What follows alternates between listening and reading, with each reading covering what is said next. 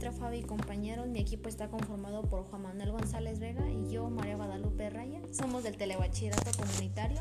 Los temas son la CNDH, la UNESCO y la AUNUDH. Misión de la Comisión Nacional de los Derechos Humanos. Es un organismo público nacional que dedica a provocar y promover y vigilar los derechos humanos ante las personas en el país. Visión de la Comisión Nacional de los Derechos Humanos.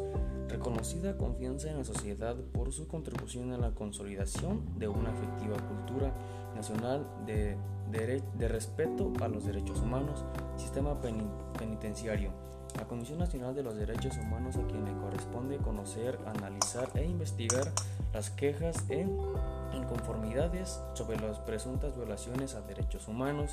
Objetivo, reunir información especializada con materia de derechos humanos en el propósito de apoyar a través de sus servicios.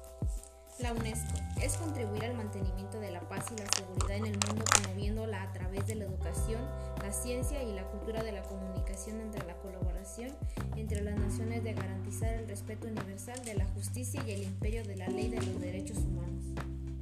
cooperación política y la económica de los gobiernos no es suficiente, para el cual se debe garantizar el apoyo duradero y sincero.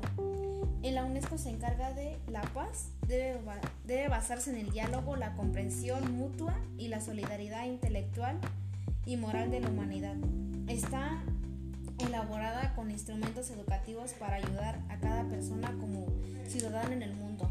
La ACNUDH, la misión de la Oficina del Alto Comisionado de las Naciones Unidas para los Derechos Humanos es trabajar por la protección de todos los derechos humanos para todas las personas en la realización de los derechos. Aborda las violaciones de derechos humanos y el apoyo de secretaría a los principales órganos creados en virtud de los derechos humanos. Los derechos humanos son todos los que básicamente tenemos por existir como seres humanos deben ser universales e inherentes a todos nosotros con dependencia de la nacionalidad de género, origen étnico, nacional, color, religión, idioma o cualquier otra condición.